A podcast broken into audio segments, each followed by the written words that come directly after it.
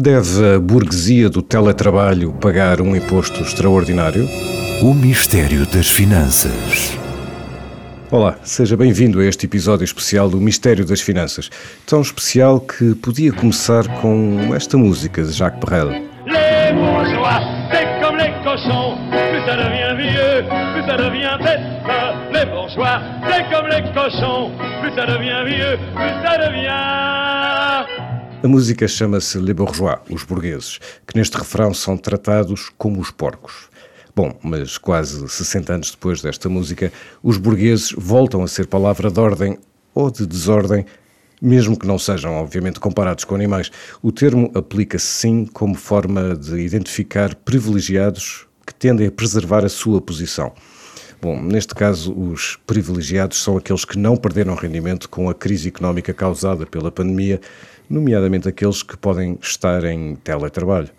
Você sabe do que é que eu estou a falar e sabe de quem eu estou a falar, da economista Susana Peralta.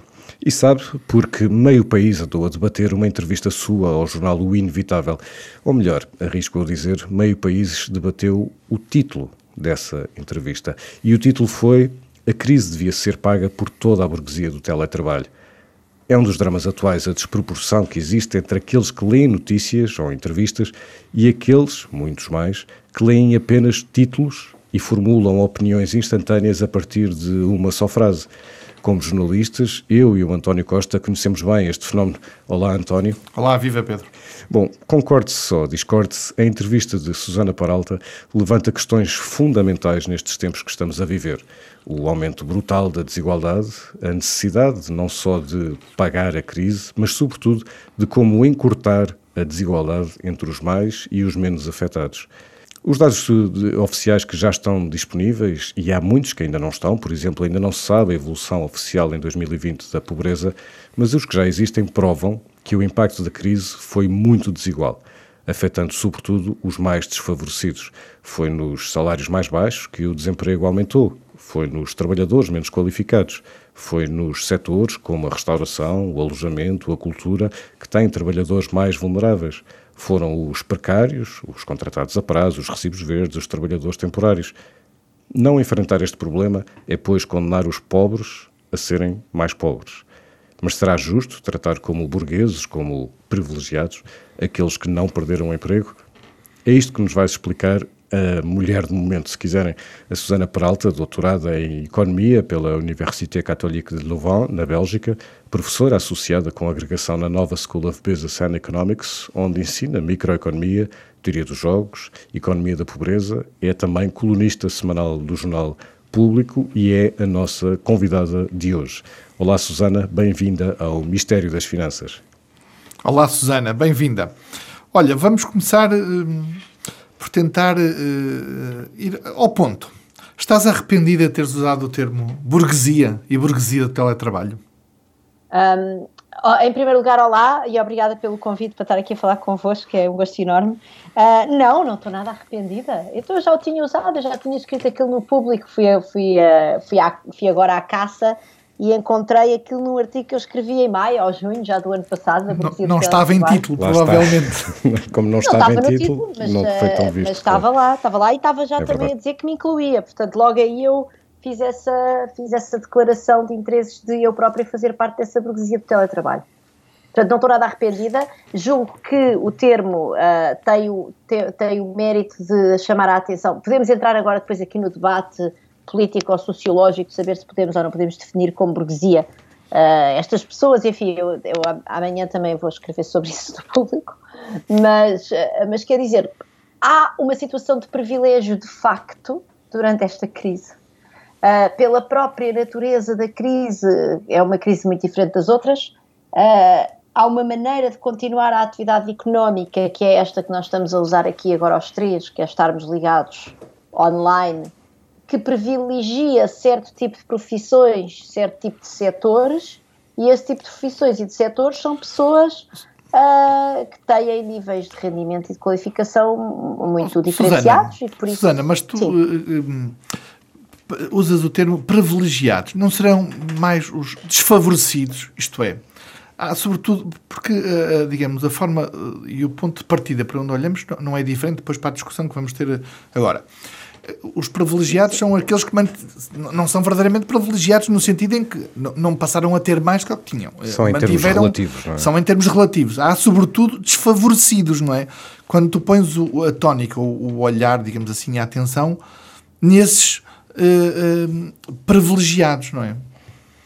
Bom, em primeiro lugar, houve pessoas que ganharam, houve vários setores de atividade que ganharam muito com a pandemia. Outra coisa é nós termos a noção que em Portugal não há propriamente gigantes digitais, portanto, não, aliás, mesmo na Europa não os há em grande medida. Sim. E, portanto, esses grandes ganhadores da crise não estão cá, mas ainda assim há vários setores que, que ganharam, eh, por exemplo, o setor da distribuição, não é? Portanto, da grande distribuição. Sim, mas os trabalhadores e... desses setores não são propriamente privilegiados, que são quem pagariam, não, não é? São... Uh, Pois, mas quer dizer, uh, não são privilegiados. Não, claro que não, esses estão a trabalhar. Sim, exato. Estão a cumprir o seu trabalho, se calhar bem, não apenas em teletrabalho. Setores, há quadros superiores uh, e, há, e há certamente os detentores das próprias empresas, que aliás uh, muitas vezes são também trabalhadores, portanto, nós, o capitalismo mudou. Já não é uhum. verdade, tu não tens uma distinção clara entre os detentores de capital e as pessoas que vendem a sua força de trabalho. Muitas das pessoas mais qualificadas que vendem a sua força de trabalho são também detentores de capital.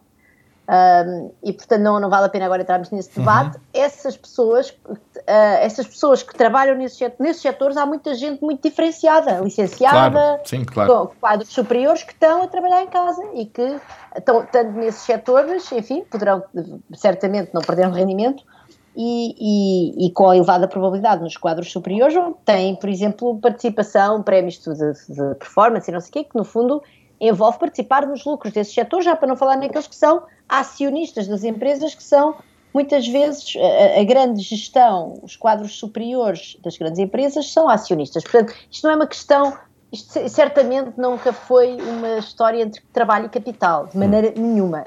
Não era, não era por aí que eu queria ir de maneira nenhuma era dizer que há uma forma de sobreviver a esta crise, e sobreviver é um termo que eu acho que é bem escolhido, porque é sobreviver do ponto de vista da saúde e do ponto de vista económico, que é esta forma do online, e essa forma do online privilegia certos setores e privilegia certas profissões dentro desses setores. Uhum. E, e, e, portanto. Sim, uh, isso, é, isso, agora, é, claro, isso é indiscutível. Sim, sim, aliás, no relatório Económico e Social, publicado uh, esta semana pela Universidade Nova, uh, em que tu participas, tu és uma, uma Não, das. Não, somos três, eu sou uma Exato. das pessoas que fez isso. Sim. O que fica claro é. e é fácil de, é fácil de perceber eu há pouco falava sobretudo do efeito, no efeito no emprego, mas há o efeito também uh, no trabalho. Isto é, uh, só para darmos exemplos que são fáceis de perceber, uh, operários de chão, de chão, de fábrica, serviços de, de limpeza, não podem fazer, ou, ou, da restauração, ou do alojamento, não podem fazer, obviamente, teletrabalho, e portanto houve muitas empresas que o que fizeram foi passaram para layoff e o layoff no ano passado significou um corte de rendimento uh, de 33%, enfim, com os limites mínimos de, uh, do, salário, uh, do salário mínimo. além do mais, estas, os mesmos trabalhadores, quando mantiveram o, o, trabalho, estavam a correr mais riscos de saúde, porque muitos tinham que se deslocar em transportes públicos, etc. Portanto, isso parece-me indiscutível e parece-me que é um, uma, uma, uma excelente discussão e uma discussão necessária uh, o que tu levantas, que é como é que se uh, combate a desigualdade.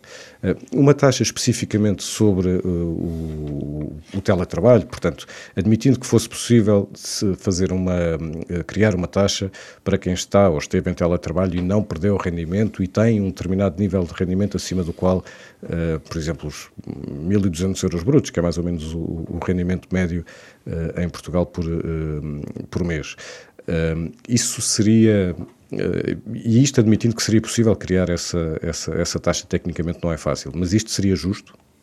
Não, mas eu nunca pensei jamais numa taxa sobre teletrabalho. Aliás, acho que isso seria uma okay. enorme geneira, porque o teletrabalho é aquilo que nos está a permitir, apesar de tudo, ir uh, sobrevivendo à crise. Ou seja, o facto de nós termos conseguido passar uma parte da atividade económica para o online é uma coisa boa e não, e não má. Portanto, seria um completo. Não passou nunca pela cabeça taxar o teletrabalho. Uhum. É taxar, obviamente, os rendimentos, tributar os rendimentos, Ou tributar seja, os rendimentos. Estamos e, a falar então é de uma uh, sobretaxa de IRS. uh, por exemplo, uma sobretaxa de IRS. Agora, repara, uh, vamos lá ver uma coisa. Aquilo foi uma resposta que, no fundo, era dar um, um, explicar o que é que é a restrição orçamental do, governo, do uhum. Estado, do, do dinheiro público. Portanto, o que eu disse foi há pessoas que perderam muito e essas pessoas que perderam muito é completamente injusto não estarmos a compensá-las como devíamos. Isso para mim é algo que me parece muito problemático. Nós, claro. nós democraticamente fazemos uma escolha de confinar, de restringir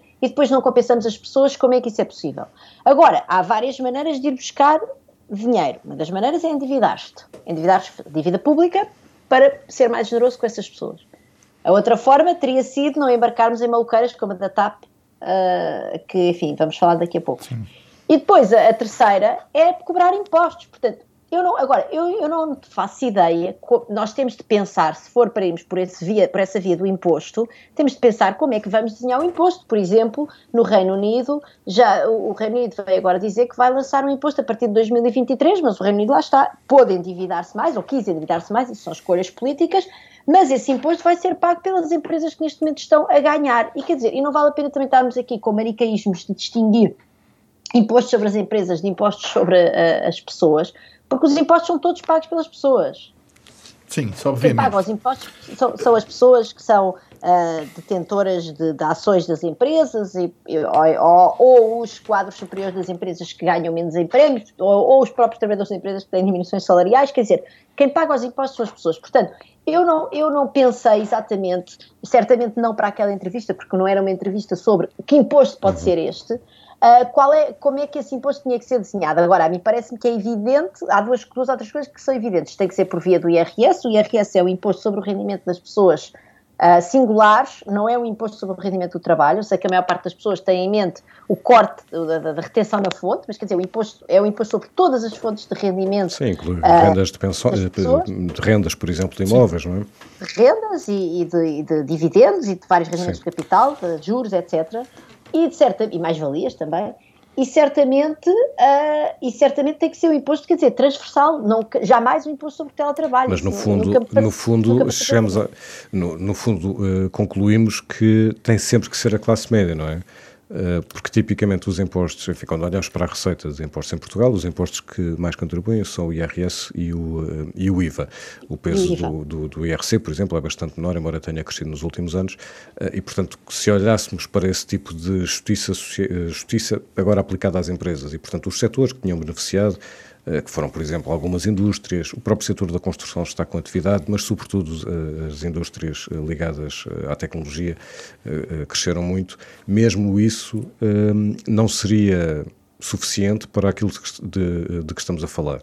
Uh, e, portanto, chegamos sempre ao é a classe média que paga, uh, que paga impostos. Não tenho certeza que seja a classe média. Podes criar um escalão de IRS mais acima, por exemplo. Quer dizer, podes mudar a taxa marginal só do último escalão, mas eu acho que certamente criar um escalão mais acima é algo que nós devíamos estudar. Isto tudo tem que ser estudado. Nós, uh, eu, eu, não, eu, não, sei a resposta a essa pergunta, mas eu acho, mas, mas que, nosso, eu acho que os nossos impostos não são suficientemente progressivos.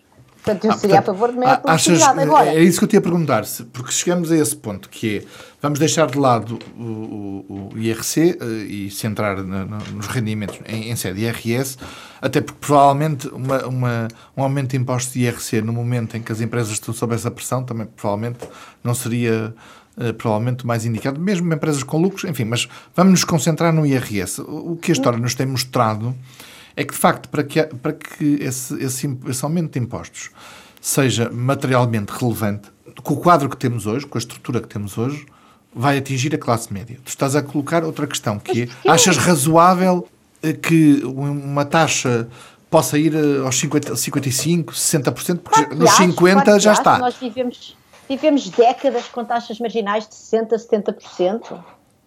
E, e não, claro que acho, acho super Mas isso, isso não entra, isso não entra já no confisco, na tua avaliação? Não, eu, para mim não, não, para mim não entra no confisco, são taxas marginais, teríamos que redesenhar os escalões, teríamos de pensar quem é que punhamos nesses escalões mais altos, para isso precisávamos de fazer um estudo, como o Luís Correria disse na segunda-feira na TV, ele estava disposto a fazer parte dessa equipa de trabalho. Eu também e de Borla, e de Borla, e de Borla, de Borla, Borla, certamente. Uh, a olharmos para... Nós não fazemos ideia de quais é que são as, as, margens comportamentais, ou seja, como é que as pessoas reagem aos impostos em Portugal, ninguém sabe, esses estudos nunca foram feitos. Aquilo que sabemos, Temos exemplos internacionais, não é? De, de países que fizeram tá isso, não é? Não, não, mas eu tenho, eu tenho, eu conheço lindamente toda a literatura que está feita com uh, microdados tributários, ou seja, com registros individuais de cada contribuinte, empresas e famílias, e já agora uh, essa, essa história de deixar de fora o IRC eu não vejo porquê, não, certamente eu não, não, não iria por aí. Uh, Portanto, também incluirias uh, o IRC nesse, nesse, nessa avaliação de... Repara, mais uma vez, aquilo foi uma resposta... Sim, sim, eu percebo, foi não foi tecnicamente... Agora sim. aqui estamos a falar mais seriamente acerca de que possibilidades é que eu colocaria em cima da mesa, certamente não excluía o IRC, Uh, em termos de IRS, obviamente que isto tinha que envolver um redesenho dos escalões uh, e, uh, e, certamente não incluía impostos com base sobre o estoque de capital, como por exemplo, já agora para começar o imposto acessório de doações, quer dizer, nós temos que. Portanto, impostos, impostos sobre património, não é? Ah, mas tu estás a referir também, é verdadeiramente uma reforma do IRS não. para uma questão conjuntural, não, não, é? Mas vamos... Não sei, eu estou só a dizer, temos de pensar qual é. Agora, em mesmo assim, eu acho que uh, nós temos de pensar que tivemos um ano em que houve uma crise de 7,6% do PIB, houve um aumento de receita do IRS. Portanto, toda a aba, de, uma parte substancial da aba direita das pessoas, da distribuição do rendimento que paga IRS, porque os da aba esquerda não pagam IRS, e bem, aumentou o seu rendimento temos um ano em que tens um aumento nos depósitos uh, da, das pessoas, têm neste momento quanto as pessoas têm contas no banco, houve também um aumento do endividamento, que é um lado da economia, os que estão, uhum. estão desgraçados, e o outro lado da economia uh, conseguiu uh, aumentar os seus depósitos. Em Portugal, os seus depósitos aumentaram 8% em termos homólogos de dezembro de 2019 para dezembro de 2020.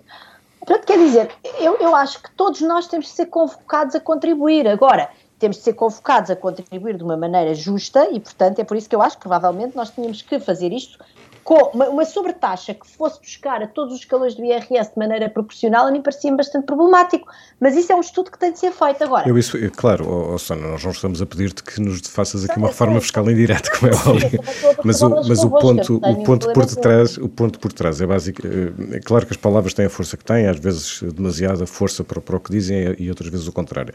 Mas no fundo estamos a, o que estamos a falar é da inevitabilidade da austeridade é da austeridade, porque a austeridade tem dois lados, não é? Tem um lado de diminuir eh, a despesa e tem um lado de aumentar impostos e é preciso pensar sobre quem é que se aumentou os impostos. A, a despesa Eu, está a aumentar, não é? E provavelmente vai aumentar, até por necessidades de transferências sociais vai continuar Ué, a aumentar. Nós já devíamos estar a aumentar muito mais. Nós andamos, nós estamos a falhar com uma parte enorme da população e isso é que a mim me preocupa. Mas porquê que, porquê que entendes que, que essa solução tem que ir por impostos, por mais impostos? Então, isto, como é que tu fazes é... para cobrar, como é que tu fazes para cobrar receitas? Olha, se calhar não investir na TAP, por exemplo.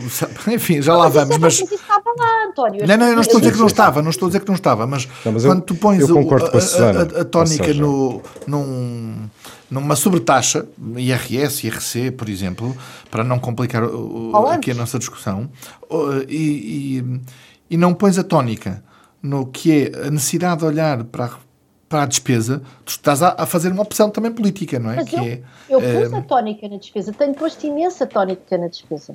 E posto imensa tónica na despesa. O problema neste momento é o seguinte, António: a TAP já é um custo afundado. Nós dizer, já Exato. temos um compromisso para lá meter dinheiro. Quer dizer, eu fui super contra sim, a TAP, já escrevi contra a TAP várias vezes. Já Tivemos os dois em debates sobre isso, aliás. Tivemos os dois a falar sobre isso. Pá, tipo, a TAP é uma geneira enorme. Nós devíamos ir sacar dinheiro às, às PPPs. Quer dizer, gastamos imenso dinheiro. Eu tenho escrito, eu acho que dentro das pessoas de esquerda em Portugal deve ser aquela que ataca com menos, uh, com menos paninhos quentes a questão da corrupção. Escrevo sobre isso imensas vezes. Portugal tem um problema de corrupção, tem um problema de, de, de gastos públicos mal feitos, temos um problema de, de, processo orçamental que também leva muitas vezes, não, não necessariamente por, por intenções, vamos dizer, menos claras, uh, o, o, dinheiro não se gasta da melhor forma, simplesmente porque o Estado é incapaz de produzir informação decente de suporte à decisão.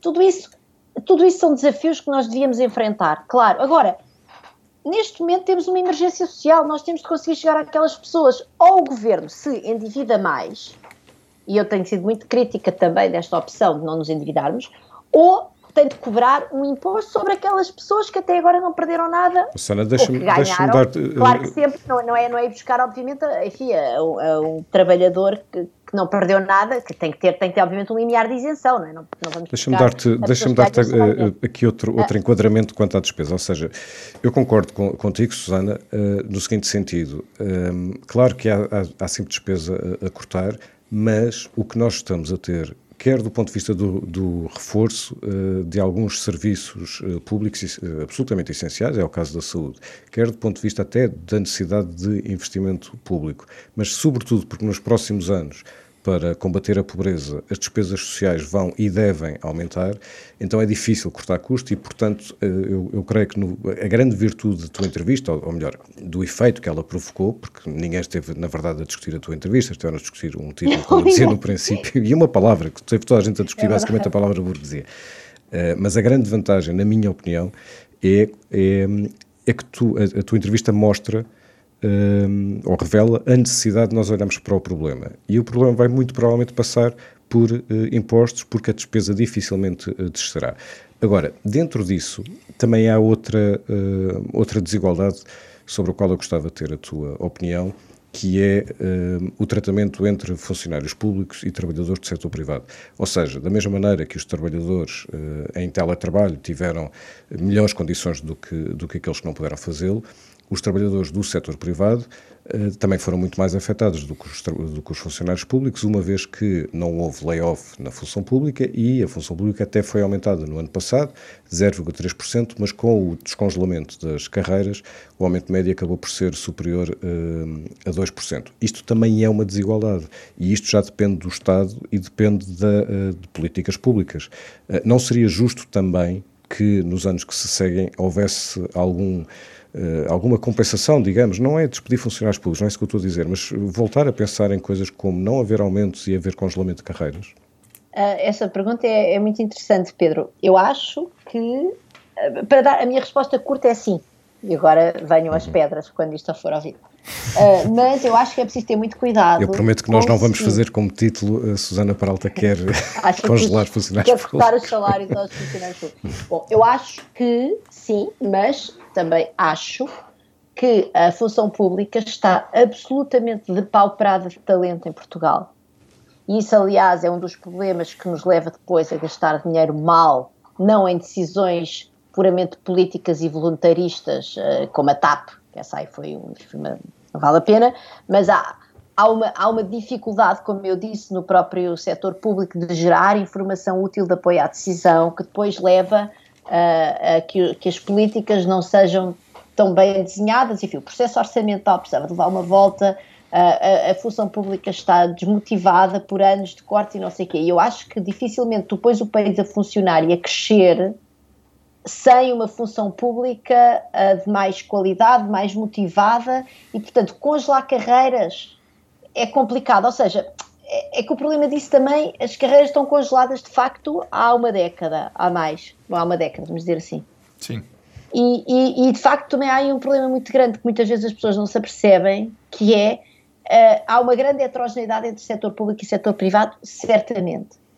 Há também uma enorme heterogeneidade dentro do próprio setor público. Há muitas pessoas muito motivadas que levam, que levam às vezes serviços inteiros às costas uh, e que estão completamente, que têm sido, enfim, maltratadas pela forma como, pela, pela política de remunerações, pela política de carreiras da função pública.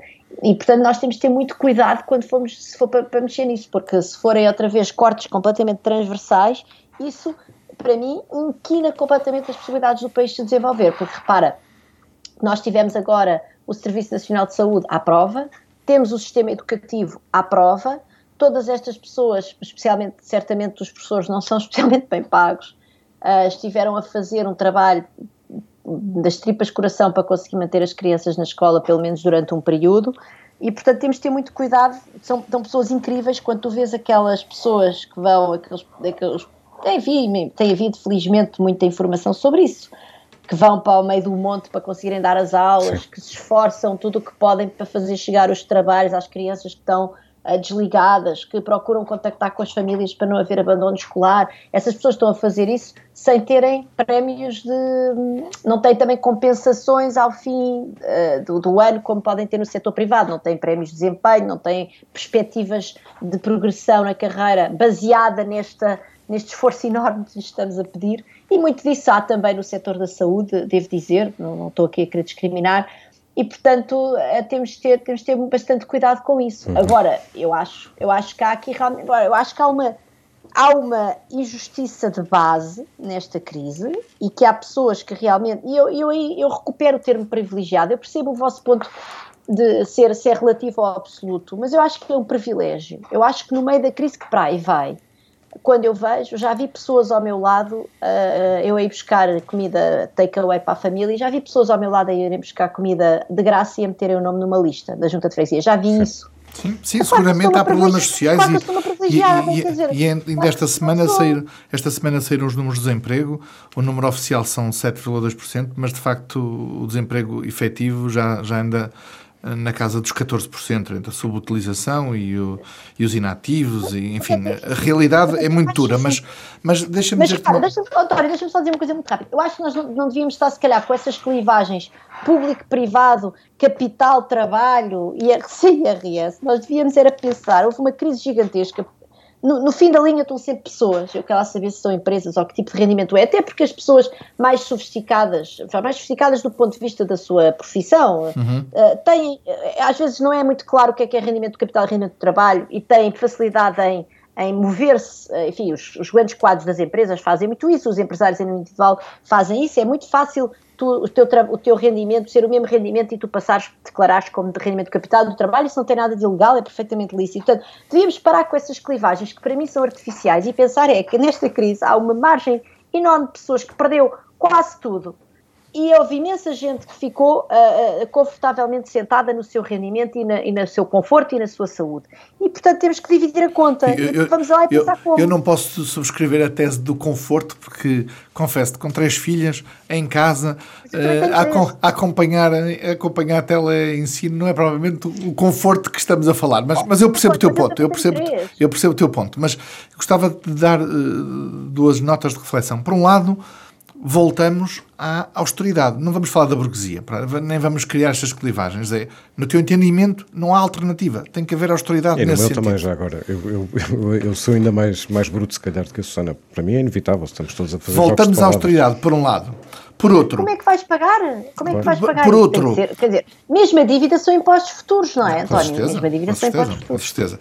Segundo ponto, não há outra solução, e era essa reflexão que gostava te desafiar a, a fazer, uh, que é, de facto, há uma lógica, eu vou citar, aliás, o Carlos Guimarães Pinto, hoje, uh, hoje quinta-feira, uh, no ECO, escreve um, um texto que remete também para a tua uh, análise sei, e, vai, e, vai, bastante mais longe. Toda a gente esta porque... semana escreveu a Susana. Exato. Uh, tiveste muitas cartas, muitas, muitas cartas foram dirigidas esta semana. Cartas abertas. Mas esta vai profunda e, e, obviamente, tenta tenta ver mais do que, obviamente, o tema da burguesia. Mas, mas ele cita aqui um, cita um, uma frase que, que, que eu gostava da, tu, da tua análise ou comentário.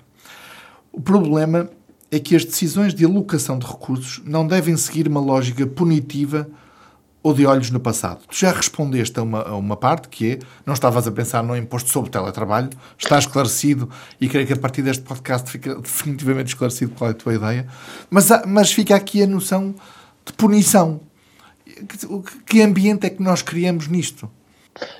Pois, mas a, a, a punição está, existe, está por aí, anda aí a punição, e é uma, nós punimos uma parte da sociedade. Essas pessoas estão punidas. Portanto, eu não considero esta ideia de nós dividirmos a conta como uma punição a quem até agora não pagou nada e inclusivamente até ganhou, considero como uma compensação àqueles que são punidos. A punição existe, o imposto anda aí. Já agora, há um imposto neste momento, há um ano que temos um imposto, uhum. que é um uhum. imposto não escrutinado e que é, que é um imposto que existe, porque há pessoas que estão a, estão a perder rendimento e bem-estar em, em, em, em prol do bem comum, isso é o imposto.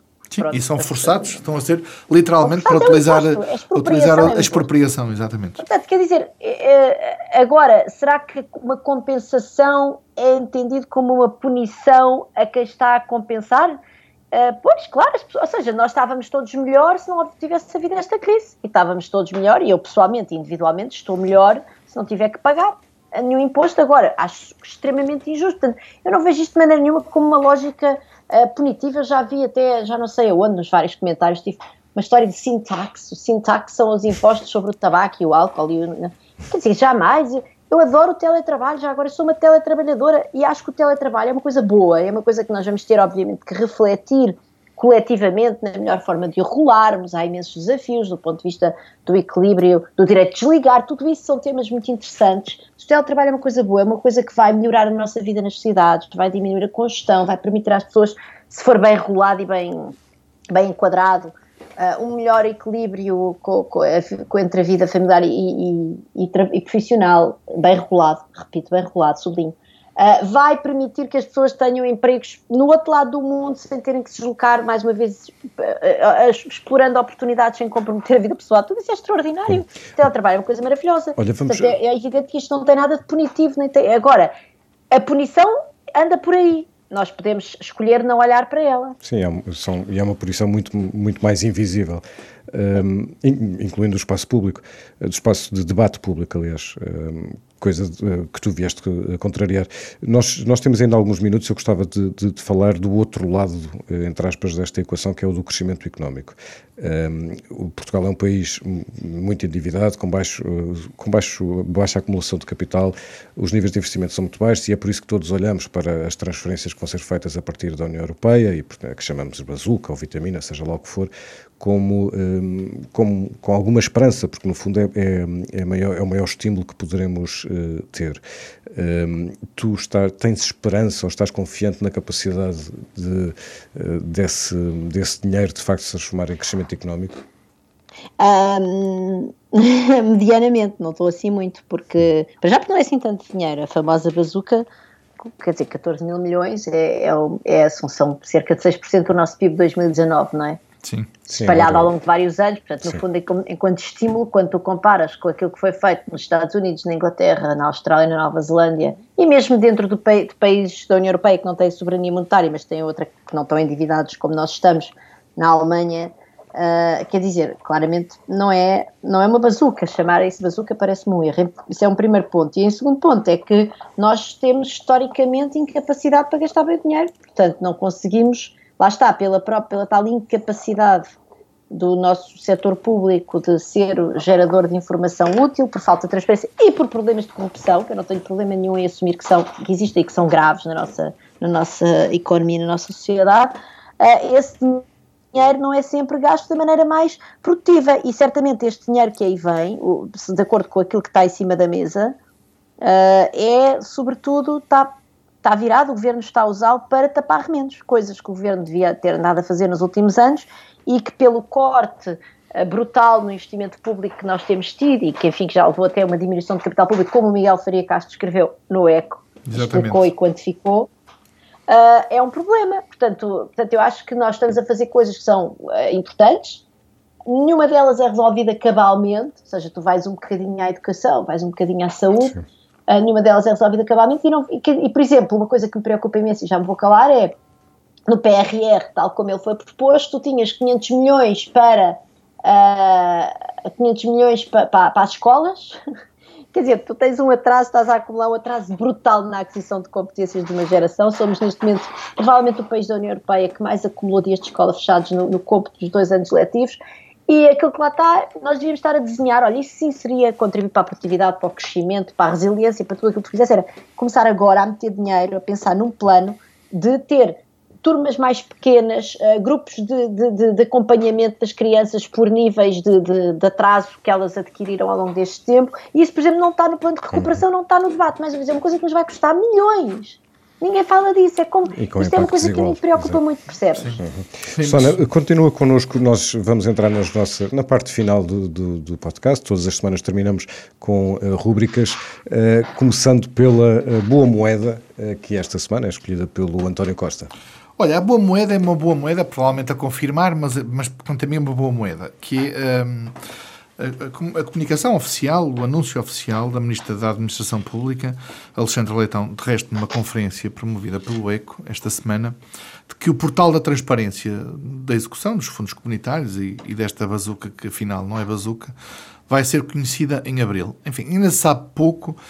A Ministra de alguma forma assumiu o compromisso político, uh, publicamente, uh, também anunciou que, vai, que, que, este portal vai ter fases com desenvolvimento, não vai ficar apenas pela, por saber os projetos, por se conhecerem ou serem publicados e divulgados os projetos de, no âmbito do PRR e dos fundos comunitários.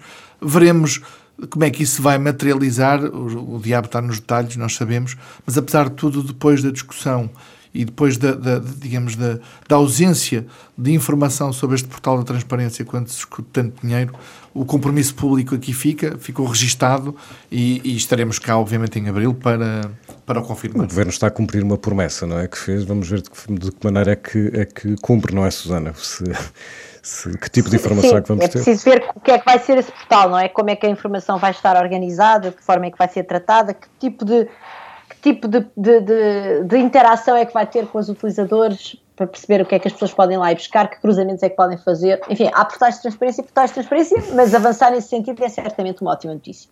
Olha, na má moeda eu escolhi, um, ehm, no fundo são três notícias, é o setor da aviação, que esta, esta semana teve três notícias uh, em três frentes diferentes. Primeiro, estamos a ver administradores da TAP uh, admitirem-se, ou melhor, a anteciparem a sua saída, portanto, simbolicamente uh, distanciando-se do processo que está a ser uh, liderado pelo, pelo governo.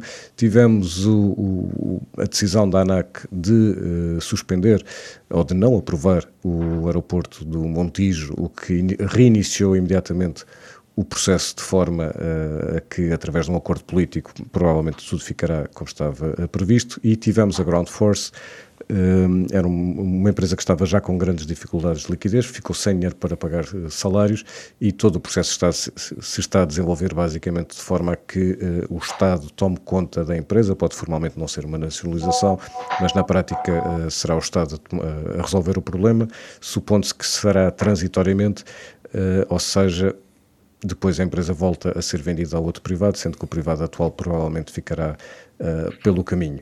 Uh, e isto liga, um, Susana, às manchetes dos leitores, portanto, se calhar podemos comentar tudo junto, sobretudo a TAP, porque nós pedimos-te que, foste, que fosses tu a escolher uh, esta rúbrica que chamamos as manchetes dos leitores, isto é, escolher uma das notícias mais lidas e mais partilhadas pelos leitores do ECO ao longo da última semana. Susana, qual foi a notícia que escolheste? Escolhi a, o governo negocia a indenização à TAP pelo confinamento, que é a segunda notícia mais popular do site do EC neste momento e que é muito, enfim, é fascinante, porque no fundo está a acontecer exatamente aquilo que pessoas como, como eu e, e, e vocês, certamente nós os três, uh, tínhamos avisado na altura e muito mais pessoas, quando há um cerca de um ano atrás ah, o governo entrou nesta, nesta fuga para a frente de salvar a TAP em nome do supremo interesse nacional, que ninguém percebe, eu pessoalmente não percebo muito bem qual é. Eu também não. E de facto o que está a acontecer é que isto está, está, está-se a tornar no buraco que era previsto, não é? Portanto, agora é negociar uh, indemnizações, compensação pelas perdas causadas durante o fecho de fronteiras devido à pandemia, que no fundo é sempre é, é, pintar as coisas, podes lhe chamar o que tu quiseres, mas na verdade é sempre o nosso é dinheiro a entrar lá, quando isto era perfeitamente previsível, não é? é era perfeitamente previsível. Sim, eu não, eu, não, eu não tenho a mesma visão sobre a TAP uh, que vocês uh, têm, mas agora não vamos abrir essa discussão, só temos aqui mais Sim, é verdade, é verdade, Mas, so, mas tenho, mas tenho no, uh, no seguinte sentido. É preciso haver clareza e transparência também em relação à forma como o Estado está a intervir na TAP. Uh, o dinheiro que foi anunciado, nós todos percebemos desde o início que seria muito mais do que aquilo que tinha sido iniciado no princípio, e ele está a entrar de várias maneiras, não, é, não são só as injeções de capital ou os empréstimos. Esta notícia mostra outra forma do são Estado entrar com dinheiro. São maneiras Exato. de nos, nos outro tirar, exemplo, de, Susana, de mandar areia para os olhos. Pronto, tipo... Outro exemplo, Susana, esta, esta semana a empresa voltou a entrar, ou anunciou que ia voltar a entrar em layoff. Isto já aconteceu durante o ano passado todo, portanto, só em layoff, no ano passado, pelas minhas contas, porque isso não foi tornado público, mas pelas minhas contas, o Estado terá gasto quase 100 milhões de euros um, uh, no, no layoff só, de, uh, só da TAP. Portanto, há várias estamos maneiras. Estamos a pagar de várias formas. Estamos a pagar de várias sim, sim, formas. Estamos a pagar de várias formas. As contas que lá estão, as contas que vinham naquele plano de reestruturação da TAP, ou como é que aquilo se chamava, uh, não incluíam estas outras despesas que entram por outros, por, por, outros meios, designadamente, por exemplo, do layoff, que é, é disfarçado do apoio geral à economia às outras, como acontece às outras empresas também. Portanto, este ano, mas só este é ano... terrível, é um buraco gigante e, ele, e, obviamente entra no nosso debate todo, não é? que é o debate da restrição orçamental do Estado. Nós parece que vivemos num mundo que é como se não tivéssemos restrição orçamental. Ora, a restrição orçamental existe. Enfim, vamos terminar, mas fica aqui uma nota, não é? Deixemos de, trocamos burguesia por austeridade. Aí vem ela, não é, Pedro? Eu acho que é uma questão de tempo, não é? Quer dizer, não, eh, ainda esta semana houve uh, uma proposta da Comissão Europeia para que uh, as chamadas férias do, do, do, Programa de Estabilidade sejam estendidas, o que poderá acontecer até 2023. Para já é só uma proposta, ainda não está aprovada, será aprovada em maio, portanto dá-nos mais tempo, mas mais tarde ou mais cedo sim, e se calhar vai ser mais cedo do que mais tarde, não sei. Bom, Susana Peralta, muito obrigado por ter estado connosco neste... Obrigada, eu é que vos agradeço. Eu depois gostava de debater isso da austeridade, o que é que é a austeridade? Ah, mas então, então podemos marcar para, para voltar um dia a falar.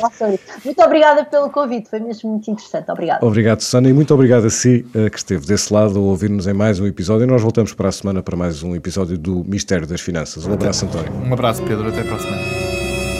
O Mistério das Finanças.